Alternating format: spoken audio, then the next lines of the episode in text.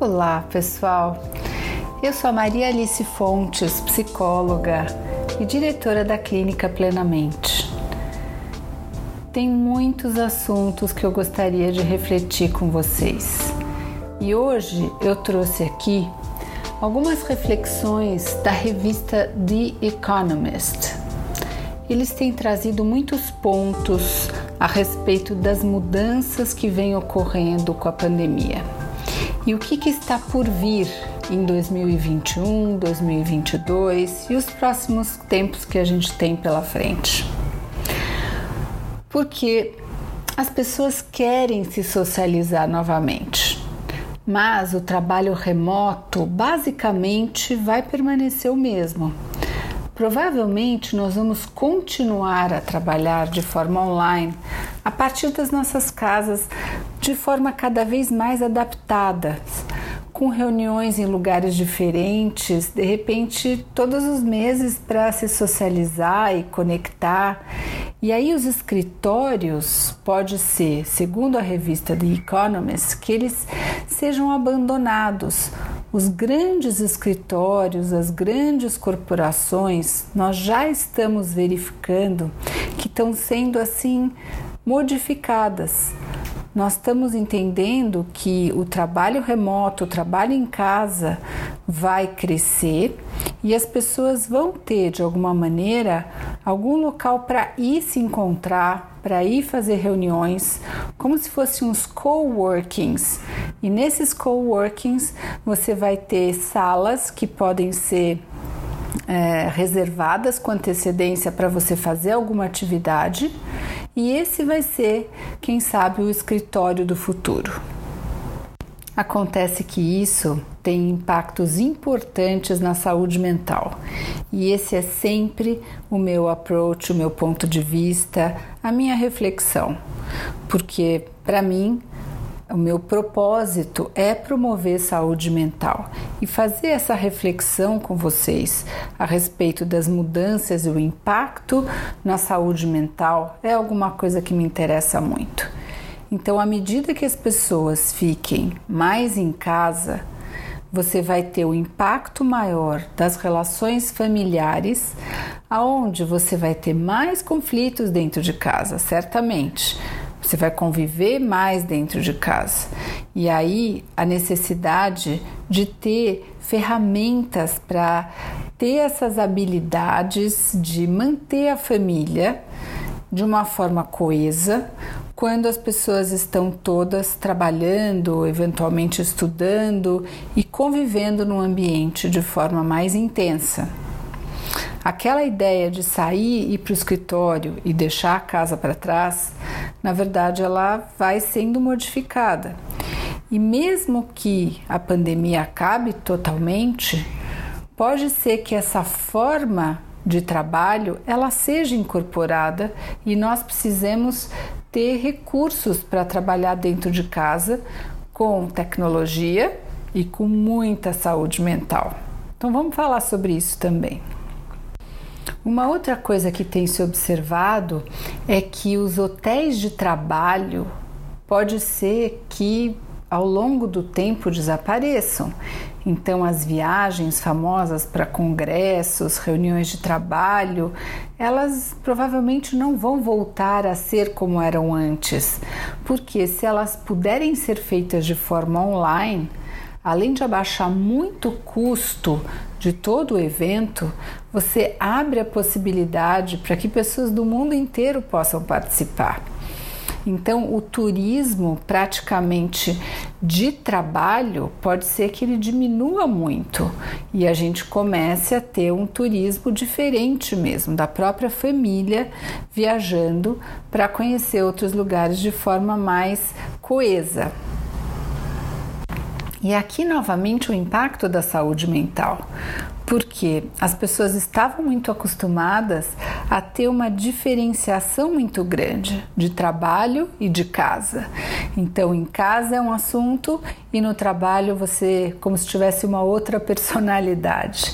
Eu sempre defendi que isso não existe. As pessoas são as mesmas, elas simplesmente mudam de ambiente.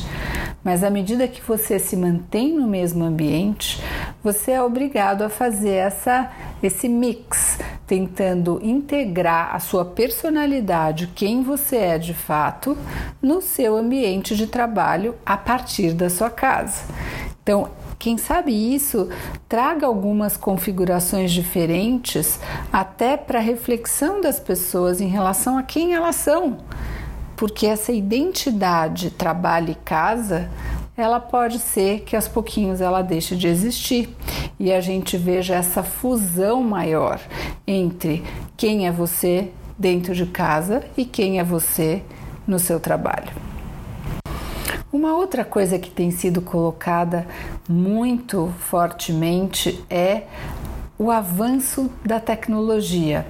Então, pode ser que a gente veja o avanço importante das plataformas de é, videoconferência, com tantas novidades e recursos, até o momento de repente que a gente pode ter, é, em vez de imaginar um teletransporte, né, que você vá para algum lugar, a sua imagem vá para algum lugar, mas essa imagem fique tão perfeita, você possa ter, por exemplo, uma imagem 3D, você possa ter recursos de áudio e recursos de vídeo que fiquem tão vívidos, tão presentes, que é realmente como se você tivesse uma pessoa próximo de você.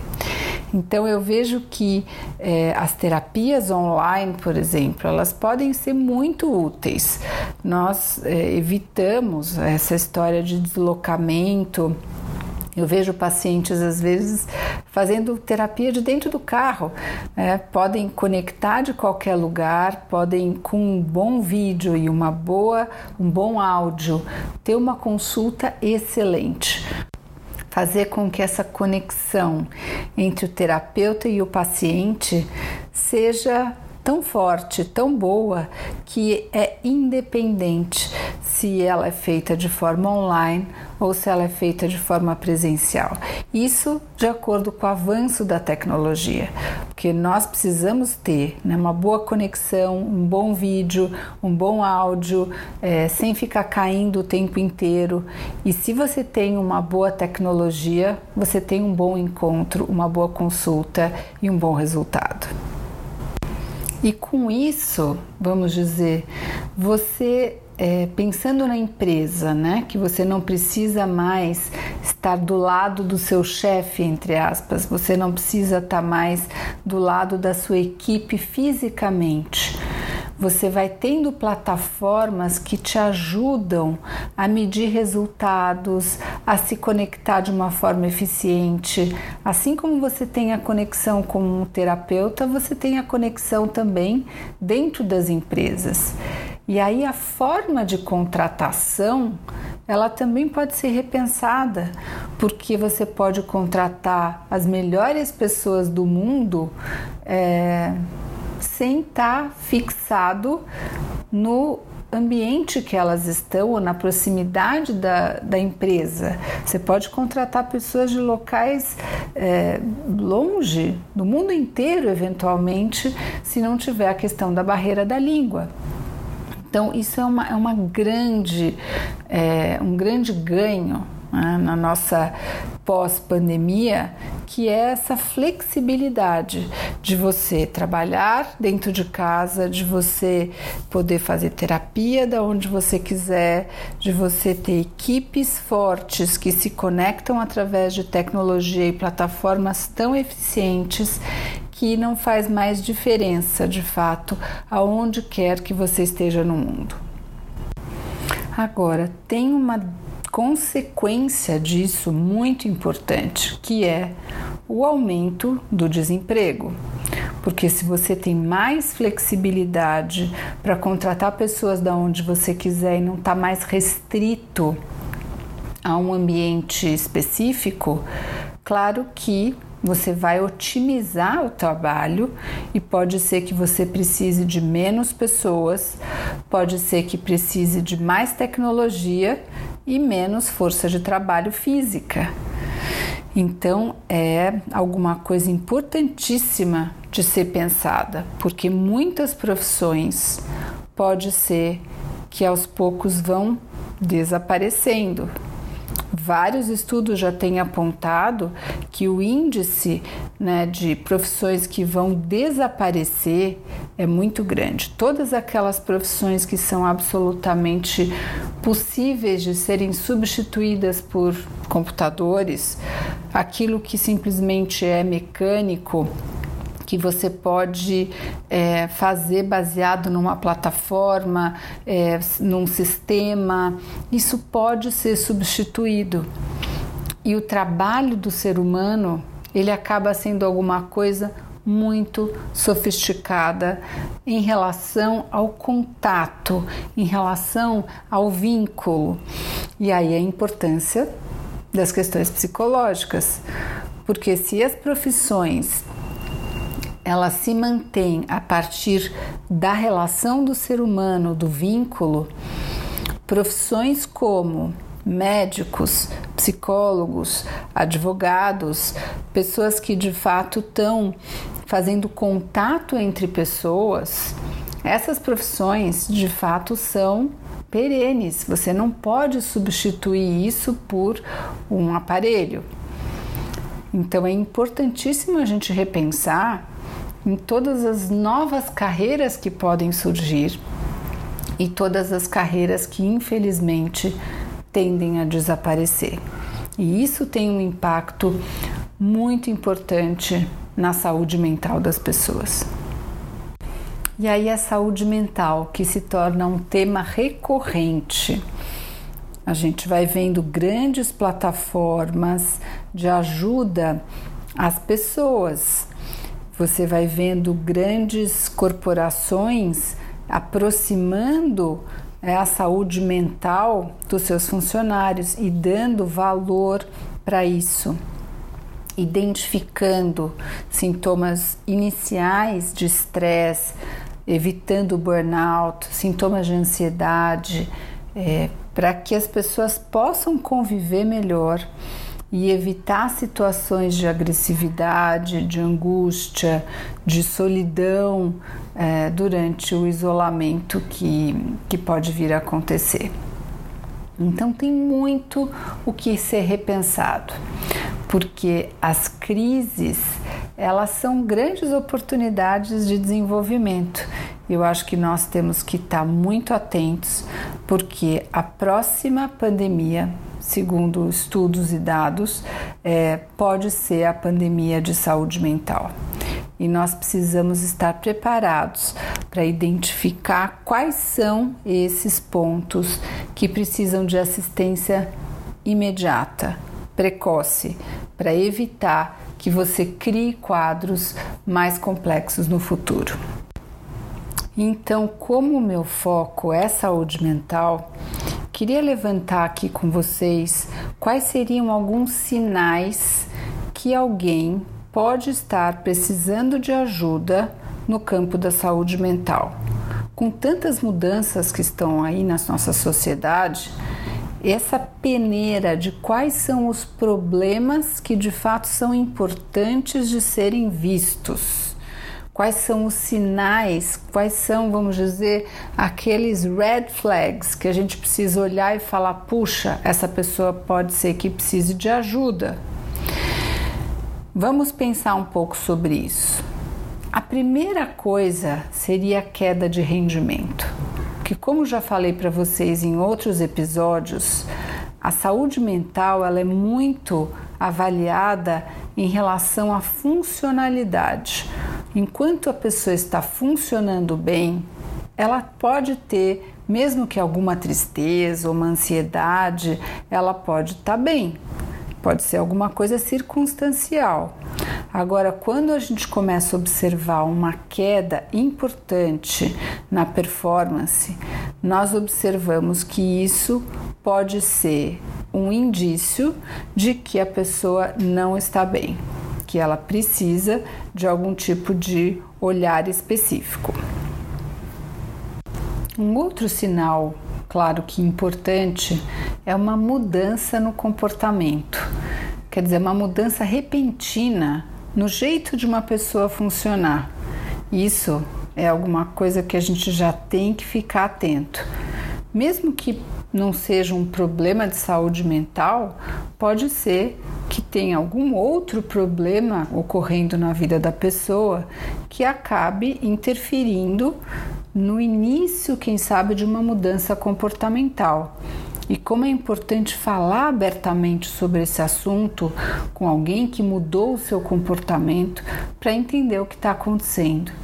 Então, pode ser, por exemplo, uma pessoa que está ficando mais irritada, ou de repente uma pessoa falante que está mais quieta, ou de repente uma pessoa que está, sabe, com pavio curto, qualquer coisa explode.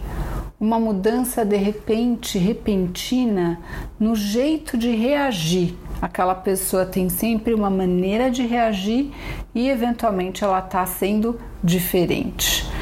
Claro que a gente precisa olhar né, e conversar, porque ela pode estar, tá, por exemplo, já no início de alguma mudança que precise ser olhada com, com calma. Uma outra questão importante é a dificuldade de tomar decisões. É, a tomada de decisão ela é feita pelo nosso lobo frontal. Nós temos uma área específica de tomada de decisões. E quando a pessoa fica muito nervosa, muito angustiada, é como se essa área de tomada de decisões ela ficasse meio inativa. E a pessoa tem dificuldade de tomar decisões. E eu vou dizer que às vezes são dificuldades simples, do tipo que roupa eu vou pôr de manhã ou que caminho eu vou tomar. É, de alguma maneira, uma dificuldade de confiança. Uma pessoa não consegue de repente é, seguir um certo, uma certa direção, não física, mas uma direção em termos de pensamento, porque fica revendo: será que ela está certa, não está certa, está errada? Então, dificuldade de tomar decisão é um grande alerta de que alguma coisa pode eventualmente estar tá acontecendo e precisa de ser vista com cuidado. Então, todos esses sinais que eu estou falando são coisas que um gerente, é, um, um, líder precisa estar tá olhando para aquelas pessoas que estão ao seu lado.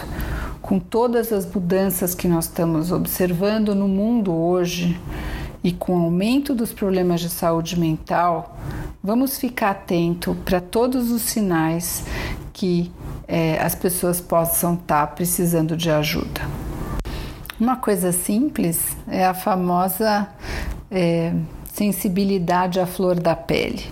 É, muitas vezes nós vamos conversar com uma pessoa a respeito de um assunto simples e a gente percebe que existe uma emoção que está completamente deslocada daquilo que está sendo falado. Então é como se não tivesse uma ressonância entre o que a pessoa está falando e a emoção dela está muito exacerbada. Ela pode, por exemplo, falar a respeito de um cachorro e, e começar a chorar de forma descontrolada porque veio tomada a respeito de uma grande emoção. Então, é importante que a gente identifique se a emoção ela está de fato conectada com aquilo que a pessoa está dizendo.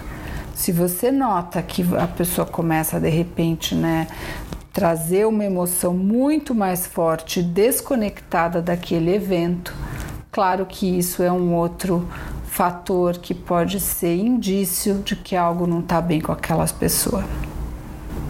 Então, com todas essas mudanças que nós estamos vendo no mundo, eu tenho certeza que tem um novo começo que está por vir, um renascimento mesmo.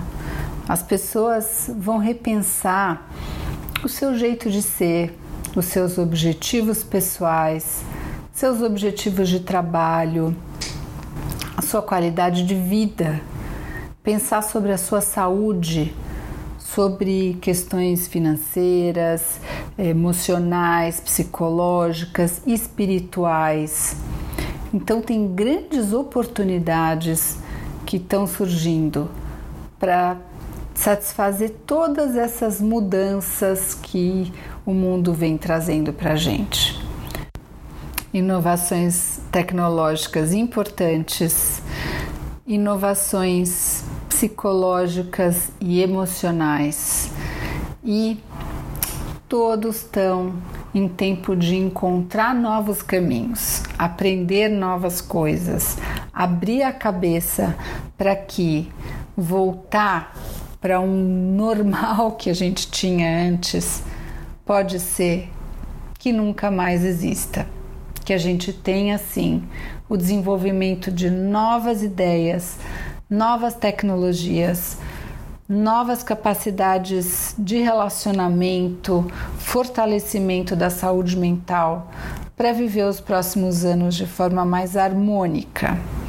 Então, de fato, eu acredito que muitas mudanças vão ocorrer no nosso mundo e já estão ocorrendo e que a saúde mental ela é fundamental para todo mundo prestar muita atenção e é, aprender a lidar de uma forma integrada, entendendo seus sentimentos, entendendo o que se passa nos seus relacionamentos, para viver melhor com você mesmo, com a sua família, com as pessoas que te cercam. Porque esse é meu propósito. O meu propósito é promover saúde mental para fazer com que as pessoas vivam melhores com elas mesmas, com as famílias, com os outros, para que elas tenham resiliência resiliência para enfrentar os problemas e consigam transformar todas as dificuldades que elas têm pela frente em oportunidades de aprendizado. Então espero que você siga aqui com a gente. Toda semana tem uma reflexão, um podcast diferente e eu fico sempre muito contente de receber o seu feedback. Se você tiver alguma ideia, alguma sugestão, eu vou estar pronto para receber o seu e-mail através do endereço ma@plenamente.com.br. Acompanhe as nossas redes sociais no marialice.plenamente e no nosso site plenamente.com.br. Um abraço. Se você achou que isso pode ser interessante e gostaria de compartilhar, manda para alguém e ajude essa pessoa, quem sabe, a abrir sua cabeça, refletir de uma forma diferente e melhorar a sua qualidade de vida e saúde mental. Muito obrigada e até a próxima. Um abraço.